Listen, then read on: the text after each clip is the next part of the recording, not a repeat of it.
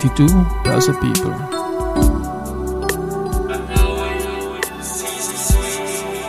Are now in season 3. Presented by VHS.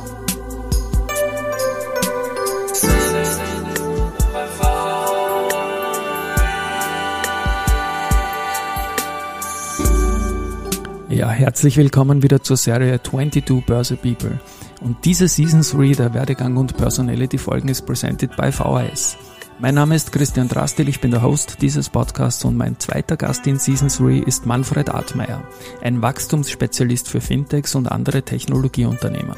Bei Keynotes beschreibt er sich mit 39, Kapitalmarkt, Skifahren, österreichische Weine, 1860 München, Straubing Tigers. Herzlich willkommen, Manfred, bei mir im Studio. Servus, Christian, hallo. Also diese Beschreibung ist ja österreichergerecht, wie es, wie es ja besser nicht geht. Ja, also dich verbindet viel mit Österreich. Offenbar, das ist in ne? der Tat so. Ähm, nicht nur, dass ich in der Nähe aufgewachsen bin, also in Straubing, das ist so die gute Stunde von der österreichischen Grenze weg auf der niederbayerischen Seite, ähm, sondern ich habe auch in Wien studiert, zumindest für ein Semester. Wunderbar. Und bei dir jetzt los, ich ist ein Werdegang-Podcast und es ist losgegangen im Deutschen Bundestag. Ne? Das, das stimmt tatsächlich. Also schon äh, irgendwie nach dem ersten oder zweiten Semester Studium habe ich ein Praktikum im Deutschen Bundestag gemacht. War auch spannend, war genau die Zeit der Hartz-IV-Reformen. Ich weiß nicht, ob ihr das in Österreich mitbekommen habt. Ähm, also unter, unter Bundeskanzler Schröder damals. Immer wieder mitverfolgt, ja. ja. Und da warst du im Bundestag. Genau, da war ich noch ganz spannend Praktikant tatsächlich für äh, Bürgerwünsche, wie du siehst. Das bedeutete, ich habe am ganzen Tag das Faxgerät ausgewertet. Und da gab es eine ganz spannende Faxe, die so die Bundestagsabgeordneten teilweise aus der Bürgerschaft bekommen. Und da lernt man schon, nehme ich an, doch relativ viel an Kommunikationsskills, auch wenn es nur um das Fax geht, nehme ich an, oder? Das stimmt vor allem, was die Antwortbriefe betrifft. Also ja. viel sagen, wenig sprechen, äh, war da schon, war da schon irgendwie die Maßgabe, weil wir sich ja als Abgeordneter selten angreifbar machen. Äh, also auch aus, auf konkrete Fragen ähm, lang antworten, aber vielleicht gar nicht so viel sagen, war da die Kunst oftmals, ja. Wir werden dann im zweiten Teil der Folge natürlich viel über Fintechs, über das Unternehmen Radfest, ja. für das du tätig bist, sprechen. Aber ich handle mich da gerne durch, weil es gibt ja im Studium wieder einen Wien-Bezug. Genau so ist es, habe ich vorher schon gesagt. Ich habe äh, ein Semester hier in Wien verbringen dürfen, Philosophie studieren dürfen. War eine tolle Zeit und so kam es dann ja auch zu meinem zweiten österreichspezifischen Hobby, nämlich den österreichischen Wein. Das ist also während dem Studium. Das ist mir einfach so passiert im Studium, genau. Und ist heute noch in den Keynote Sheets Die, einfach dabei. Das ist so, ich freue mich heute noch, wenn es eine gute Weinkarte gibt mit österreichischen Weinen. Das ist so, ja. Wir haben hier einen Barrique de Börse, einen, einen Wein, einen wow. Jahrgangswein der, der Börse, den es, glaube ich, jetzt zum 30. Mal gibt. Also fast so lang wie den ATX schon. Müssen wir vielleicht nur für die Zuhörer sagen, wir haben ihn noch nicht auf. Genau. Sondern wir, wir schauen auf eine geschlossene Flasche. Ganz genau. Das tun wir. Ähm, du hast dann quasi als Trainee bei, bei Daimler begonnen. Das ist auch ein spannendes Unternehmen, natürlich. Riesig. Genau. Das war im Rahmen von meiner Business School. Da bin ich dann nachgegangen auf die Munich Business School und äh, das war auch eine extrem spannende Zeit. Das war nämlich genau in der Weltfinanzkrise 2008, 2009. Ja. Ähm, und äh, ja, da durfte ich dann so miterleben, was groß angelegte Kurzarbeit etc. bedeutet. Ähm, und ja, war eine spannende Zeit. Äh, gleich danach ging es ja für mich dann in eine andere Station. Die Station ist dann die Munich Strategy Group. Erklär genau. mal, das kennt man natürlich nicht so gut wie Daimler in Österreich. Was, ja. was ist die Munich Strategy Group? Wie so viele andere ähm, Strategieberatungen auch äh, eine sehr gut positionierte, jetzt, jetzt ist für mich schwer darüber zu sprechen, weil ich ähm, auch nicht mehr das ähm, konkret verfolge, aber eine in gewisse Branchen spezialisierte Strategieberatung, die vor allem Strategieentwicklung macht, M&A, Restrukturierung etc. und äh, war eine spannende Zeit, sehr, sehr lehrsame Zeit für mich. Und wie das immer so ist nach dem Studium, wenn man in die Beratung geht, hat man natürlich schon eine steile, steile Lernkurve. Das ist fast nochmal eine Art zweites Studium in echt. Also mhm. wo man dann vielleicht auch ein bisschen was praktisch lernt. Und ja, war für mich eigentlich ein schöner erster Karriereschritt dann. Und dann ging es wieder in ein Unternehmen, du warst Director beim MoPay. Genau, ja? dann was bin ich in die Technologie gestolpert. Genau, PE sagt eh schon einiges aus, aber wie war das Unternehmen genau aufgestellt? Ähm, war oder hat eine große Frage beantwortet, nämlich wie kann ich denn eigentlich mit meinem Handy zahlen? Ähm, ich kenne ja viele jetzt mit NFC, dass man so einen Sticker draufgeklebt hat und und und oder Apple Pay. Das war ja damals noch gar nicht so, sondern damals hat man wirklich ähm, über die Mobilfunkabrechnung noch bezahlt. Kennen ein paar vielleicht Leute, gerade Österreicherinnen und Österreicher, wenn sie parken und eine SMS wohin schicken. Ich glaube, das ist ja immer noch oder relativ stark. Und so einen ähnlichen Mechanismus hat in der Tat dann auch MoPay für vor allem digitale Güter eingeführt, sodass man über die Mobilfunkrechnung dann auch Einkäufe tätigen konnte. War wirklich eine spannende Zeit und zwar mein erster Schritt in, in ich habe dann zum ersten Mal in meinem Leben wirklich ein Technologieunternehmen von Ihnen gesehen. Und das dürfte offenbar auch gut funktioniert haben, weil ihr seid ja dann übernommen worden von einem großen Unternehmen. Der Name ist wieder ein Österreich-Bezug, ja. aber zufällig, unfreiwillig BOKU, ja. dass man mit uns natürlich äh, universitär mit der Bodenkultur verbindet und so weiter. Wie ist diese Übernahme gelaufen für dich damals als Director, Director eines Unternehmens, das übernommen wird? War eine ist nicht nur spannende Zeit, sondern auch wieder sehr lehrreiche Zeit tatsächlich, äh, was so M&A-Themen betrifft, ähm, gerade im Technologieumfeld. Ähm, wie es immer so ist, wenn so ein größeres, eher finanzstärkeres Unternehmen eben auch durch, durch viel VC einen ja, kleineren, vielleicht deutschen IT-Mittelständler übernimmt, gab es da sicher auch einige kulturelle Themen, hat uns aber uns insgesamt, glaube ich, ganz gut getan, weil was die Amerikaner einfach viel besser machen als wir, mit mir, wir meine ich jetzt mal ganz frech, die Deutschen und die Österreicher. Definitiv, äh, ja. Also, ähm, ist einfach groß zu denken. Tatsächlich. Also mhm. ähm, ist eben großes, großer Unterschied, ob man einen sehr soliden, gesunden ähm, Technologie- und IT-Mittelständler baut oder eben so groß denkt, um wirklich Unternehmen zu einem Scale-up ähm, zu machen. Und da ist die, diesen kulturellen Shift weg von einem eher deutschen Mittelständler hin zu einem ähm, ähm, US-amerikanischen Scale-Up war, was sicher die große Lessons learned dort. Scale-up ist so ein Fintech-Begriff natürlich. Würdest du für Leserinnen oder Hörerinnen in dem Fall, wir haben mehrere Medien, kurz Scale-up erklären, bitte? Gerne. Also ich kann es nur so sagen, so wie es ich definiere. Das ist ein Geschäftsumfeld zu bauen, das ohne größere Investitionen beispielsweise in noch mehr Personal, äh, oder noch mehr Produkte skaliert. Klassisch können wir das immer sehen an der Plattformökonomie. Mhm. Also äh, wie so eine Facebook, wie so eine Google, wie so eine Apple dann eben ähm, immer mehr hochskaliert, weil sie eben Plattformen gebaut haben, die auch relativ ähm, stark sind gegen den Wettbewerb. Und so ähnlich geht es eben im B2B, also eben geschäftlich, also in, in dem Umfeld, wo Unternehmen an Unternehmen ähm, Produkte und äh, Dienstleistungen anbieten auch. Super, Dankeschön. Deine nächste Station war dann Multiconnect. Da gibt's auch wieder mit Spusu eine, eine Facette, die man aus dem österreichischen Sport kennt. Sponsoring sehr stark, äh, St. Pölten zum Beispiel. Was war dort dein Aufgabengebiet? Auch da war ich ähm, in erster Linie wieder fürs kommerzielle Geschäft äh, zuständig. Also der Umsatzverantwortliche bei Multiconnect ist eben Teil einer Unternehmensgruppe, zu der auch die, ähm, ja, ich glaube in Österreich extrem erfolgreiche ja. äh, Mobilfunk-Brand ähm, Spusu gehört ähm, ist auch wirklich, man muss sagen, eine sehr, sehr gute Brand und sehr gut ähm, geführter Tele oder Telekommunikationsunternehmen. Ähm, genau auch mit dem ähm, Sportsponsoring-Bezug, den du gesagt hast. Multiconnect selbst ist aber in, in diesem Konservatorium ähm, eine Firma, die rein auf B2B spezialisiert ist. Also wir haben dort Telekommunikationslösungen an andere Unternehmen veräußert, die dort angeboten. Ähm, war eine tolle Zeit, konnten auch das Unternehmen erheblichen Wachstum steigern und äh, echt auch ähm, tolle Kunden äh, gewinnen derzeit. Also waren tolle fünf Jahre. In diese Zeit ist auch die Pandemie reingefallen, die uns im März 2020 geschockt hat einfach. Vielleicht da eine Memory dazu. Was hat das für dieses Geschäft bedeutet? Muss er nicht sehr war, schlecht Genau, das war positiv und negativ positiv, zugleich. Ja. Okay. Positiv war natürlich, dass der Trend zum Homeoffice, ja. ähm, die Leute natürlich hat viel mehr telefonieren lassen, gerade das Thema Cloud-Telefonie, also das nicht ähm, in dem Fall dann auch eine geschäftliche Telefonanlage im Homeoffice genauso gut funktioniert, weil sie beispielsweise über einen Laptop gesteuert wird als im Büro. Dafür war es extrem positiv. Was ein bisschen negativer auf der ähm, anderen Seite war, dass eben viele Geschäftsmodelle, ähm, die auch viel telefonieren, Hotels etc., Autovermietungen beispielsweise, dort natürlich ein bisschen zurückgeworfen wurden. Aber insgesamt, glaube ich, kann man das fast für die ganze Technologiebranche sagen, die meisten waren Corona-Gewinner. Ja, definitiv. Und 2022 hast du dich dann entschlossen, doch neue Dinge zu tun. Zum einen Exceederate.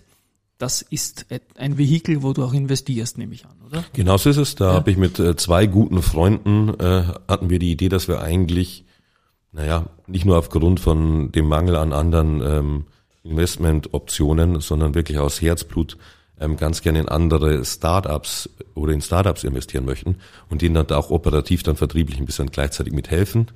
Ähm, wir machen das nicht hauptberuflich, sondern ist sozusagen, wenn man so will, ein professionelles Hobby von mir. Ähm, und ja, haben da auch das eine oder andere Startup derzeit, wo wir investiert sind und ihnen dann vertrieblich helfen, machen dort nur das, was wir können, tatsächlich, also ganz langweilig, nur das, wo, wo, wo mein ganzer Lebenslauf eh schon ein bisschen hindeutet, also nur B2B, nur Technologie, nur Dach, nur in einem gewissen Stage, nur Produkte, die wir verstehen, also ganz, ganz langweilig. Also den B2B Growth Advisor taucht, taucht bei dir immer wieder auf. Absolut, so das ist mein Steckenpferd, das muss man absolut sagen, ja. Und kannst du die Branchen verraten, vielleicht der Unternehmen, in die Exceederate mit dir investiert hat? Ja, das kann ich tatsächlich sagen. Also unser wichtigstes Investment ist derzeit im, im HR-Technologieumfeld. Ähm, die Firma heißt Ivy, A-I-V-Y. Mhm. Unglaublich tolles Team, grandioses Produkt. Ähm, viele, die Höhle der Löwen anschauen, kennen diese Firma, weil dort gab es in der Tat einen Pitch. Also AIVY, schaut, schauen Sie gerne mal auf die Webpage. Gerade wenn Sie im Werden Personalwesen wir verlinken, arbeiten. gerne auch natürlich. Gerne, also ja. gerade wenn Sie im Personalwesen arbeiten, weil die, das Unternehmen eigentlich eine große Frage beantwortet, nämlich wie gelingt so ein diskriminierungsfreies Recruitment wirklich? Also zum einen, was sagt überhaupt ein Lebenslauf nur auf, aus? Relativ wenig. Es geht auch viel mehr um den Menschen tatsächlich, der dann in ein Team integriert werden soll und gewisse Aufgaben erfüllen soll oder auch will natürlich in dem Fall. Und ja, die beantworten die Frage äh, mit einer tollen Technologie, mit einem tollen Team. Also wir sind sehr zufrieden mit dem Investment. Und dann ist 2022 auch dein Job bei Raquest losgegangen. Ich habe es genau. anmoderiert. Damit kommen wir auch jetzt ganz, ganz stark in die Kapitalmarkt, in die Investmentecke. Für die großen internationalen Playerbanken, Investmentbanken Ragwest, sag mal, was tut das Unternehmen? Du bist dort Head of Growth, also wieder für den Umsatz irgendwie verantwortlich. Genau, Ragwest löst ein Problem, das viele Leute als oder viele Leute massiv unterschätzen. Ähm, bleiben wir mal bei einem Beispiel, weil du gerade das Thema Kapitalmarkt gerade mal erwähnt hast, beim Thema Aktien. Ja. Viele setzen, ja, ganz egal, ob sie Instis sind, also institutionelle Investoren oder private Investoren, beispielsweise auf eine Dividendenstrategie. Äh, aus Österreicher sind wahrscheinlich die dividendenstarken Titel im Ausland relativ begrenzt. Wenn ich ein größeres Portfolio haben will, muss mich also auch im Ausland äh, orientieren.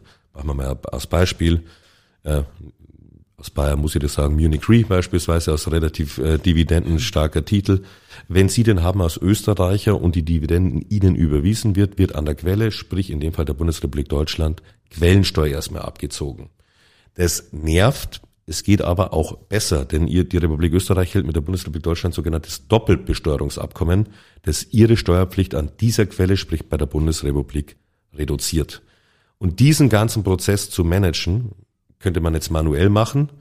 Da wünsche ich Ihnen viel Glück, dann werden Sie in halben Muss Jahr. Muss ich dir kurz ins Wort fallen. Wie im Vorgespräch erzählt, ich war in den 80er Jahren des alten Jahrtausends Bankmitarbeiter ja. und 90er und da kamen äh, ja wichtige Privatkunden die quasi diese Doppelbesteuerungsabkommen, die es damals schon gegeben hat, in verschiedenen Formen von mir händisch abwickeln lassen. Das war immer die Höchststrafe. Ja. Das, das, ich denke, ihr werdet da in der Digitalisierung jetzt schon in eine ganz andere Richtung gehen. Das ist so, wollte ich gerade sagen, wenn man es privater macht, dann nehmen Sie sich am besten ein paar Tage frei. Ja, ähm, genau. Dann können Sie sich dann auch äh, überlegen, ob es die, die Summe lohnt. Deswegen richtet sich unser äh, Angebot, unser Digitalisierungsangebot ausschließlich eigentlich an Finanz oder an die Finanzwirtschaft, sprich an Banken, ähm, an Investmentfirmen, an größere Vermögensverwaltungen, die einfach alle Daten vorliegen haben, Personal vorliegen haben und dann äh, einen massiven Produktivitätshebel haben, dadurch, dass sie Ragweste einsetzen. Gib vielleicht mal so eine Benchmark, damit es jeder mal sieht, wie hoch der ist. Mhm. Mit unserem System, wenn Sie das benutzen, dauert ein Antrag zwischen vier bis sechs Minuten. Ohne unser System glauben oder haben sogar geschultes Personal sicher einen Aufwand von über einer Stunde.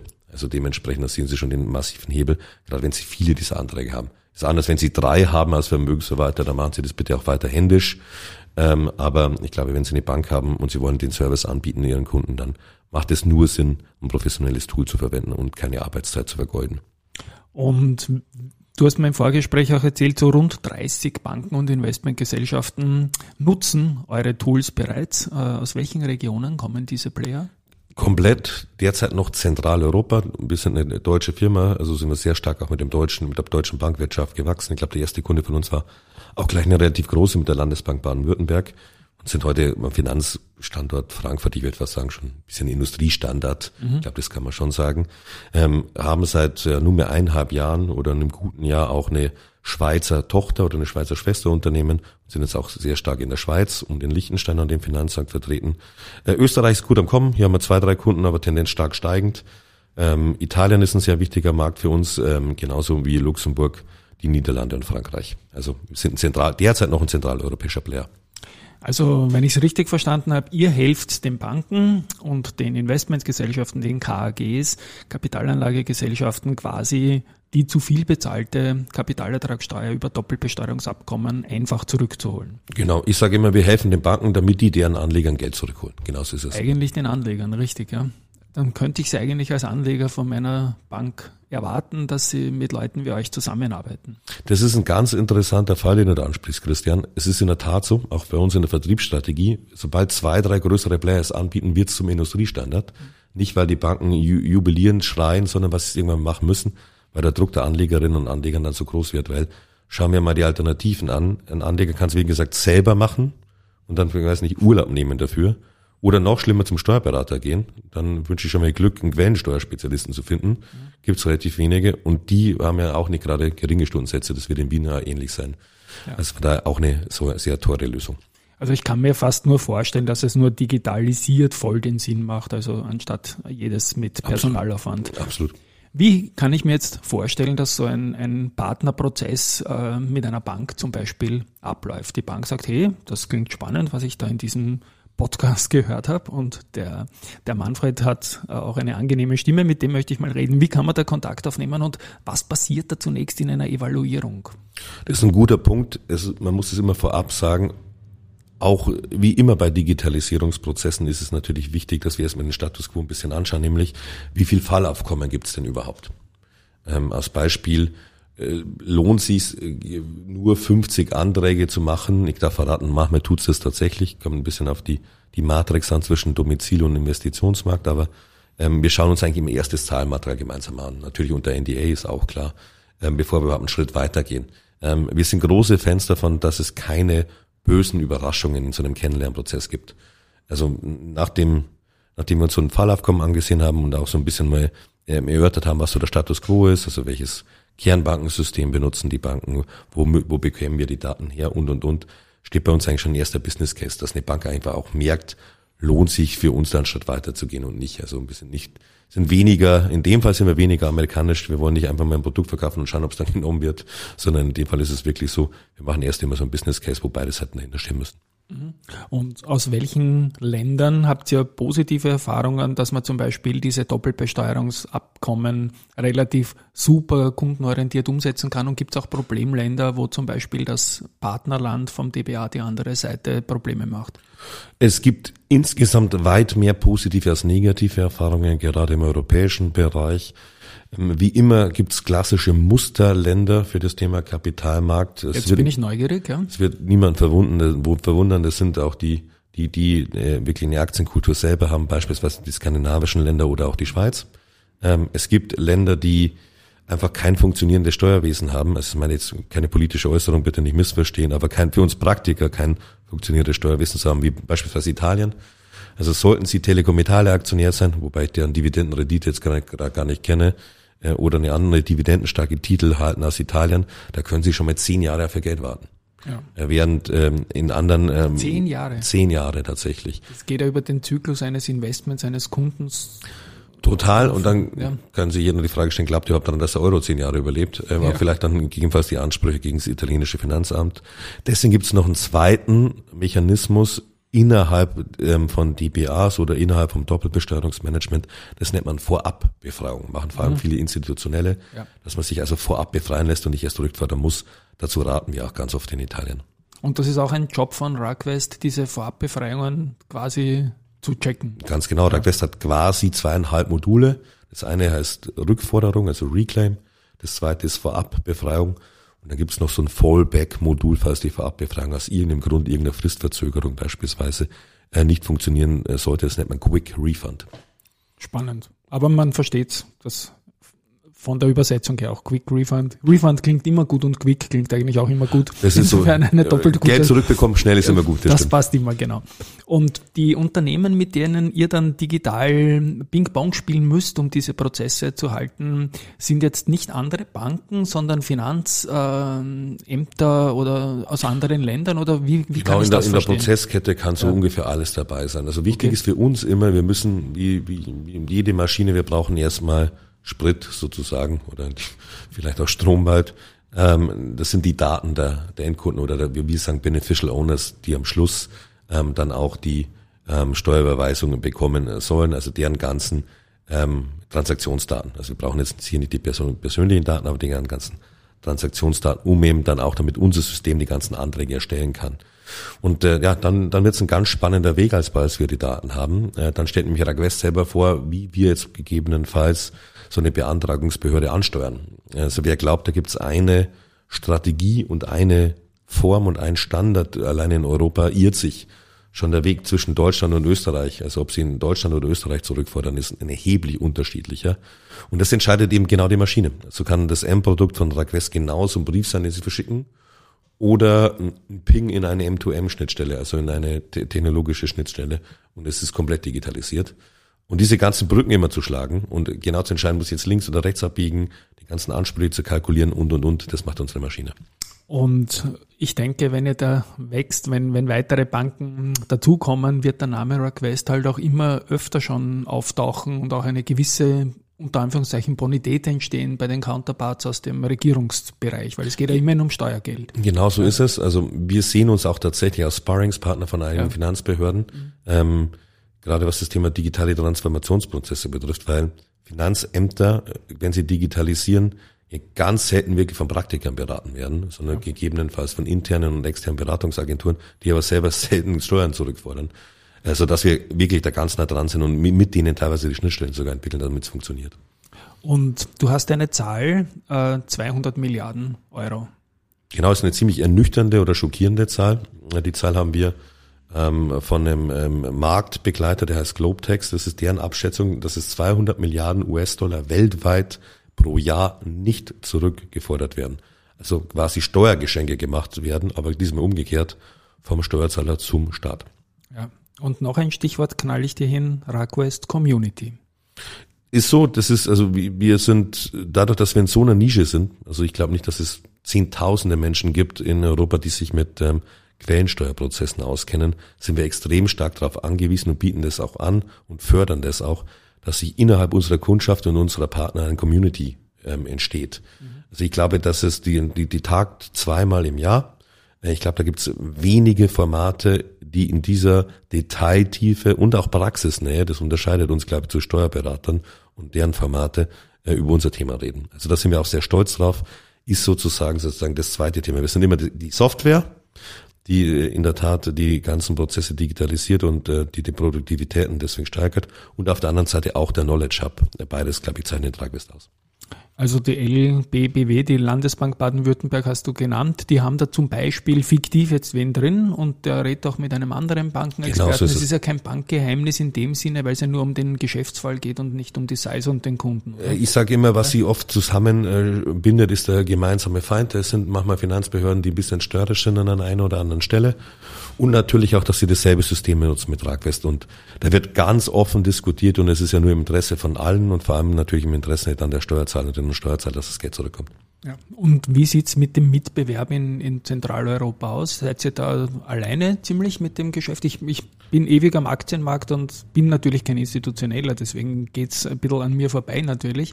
Aber habt ihr da Mitbewerb oder seid ihr da relativ äh, souverän solo aufgestellt? Das ist eine gute Frage, Christian. Die Antwort ist jetzt komisch, aber ich sage mal Jein. Oft ist okay. unser Kunde manchmal ein Wettbewerber, wenn er meint, er hätte ein sehr gutes eigenes System gebaut.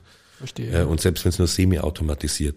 In der, jetzt kommt wieder ein amerikanisches Wort, ja, Value Proposition, wo wir unterwegs sind, also in unserer Marktpositionierung, wo wir sozusagen, ja, ich sage jetzt mal, ein wirkliches ganzes System anbieten, ähm, glaube ich, dürfen wir in Zentraleuropa die einzigen sind.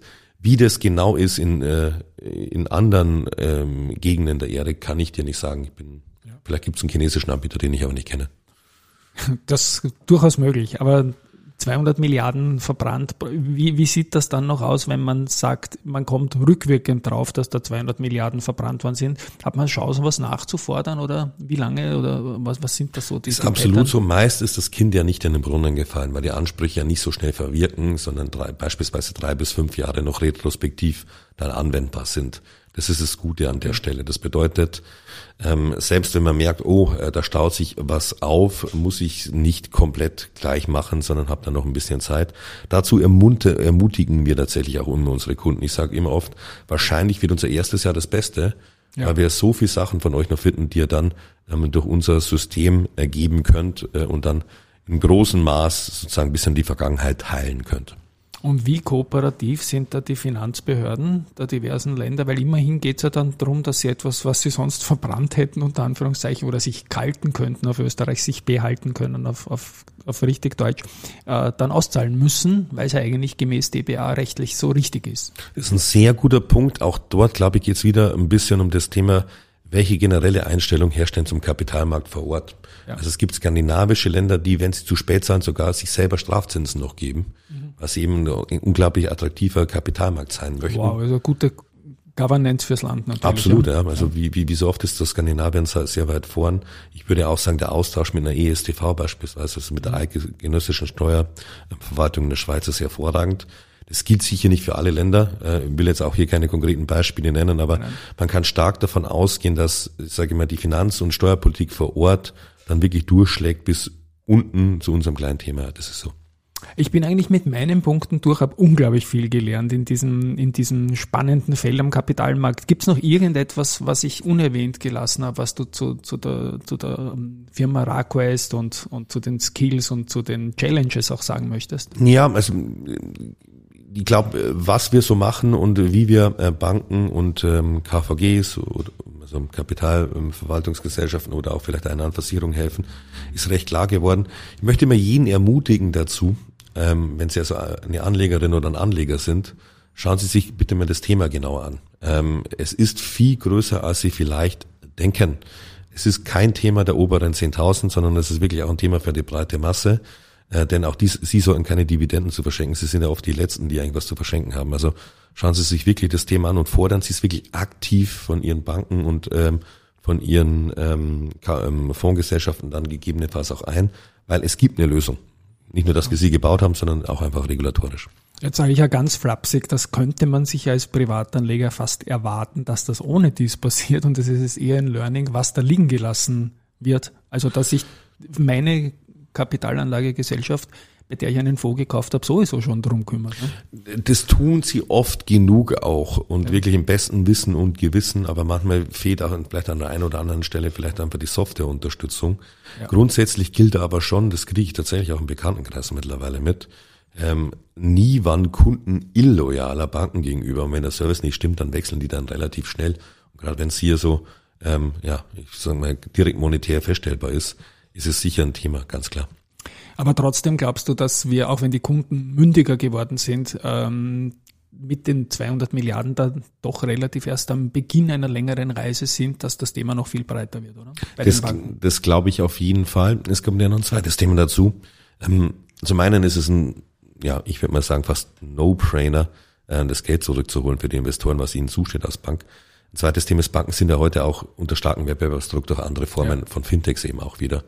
Äh, und diesen Service beispielsweise anzubieten, ist ja ein wirklicher Mehrwert und wirkliche Abgrenzung gegen so einen Online-Broker. Wunderbar. Ja, lieber Manfred, danke, danke, danke, dass du mich hier in Wien besucht hast. Der Gerne. Bezug zu Wien ist klar. Und es war eine Folge, wie ich schon gesagt habe, bei der ich unglaublich viel mitgenommen habe. Manfred Artmeier, Raquest, äh, mir hat Spaß gemacht. Ich habe mich wohlgefühlt in dem Gespräch, möchte mich bei der Gelegenheit bei den Hörerinnen und Hörern verabschieden. Nicht vergessen, vielleicht nach den Quellensteuern zu fragen bei euren Kapitalanlagegesellschaften. Lieber Manfred, danke auch an dich. Danke an liebe Zuhörer und gute Geschäfte. Danke und tschüss.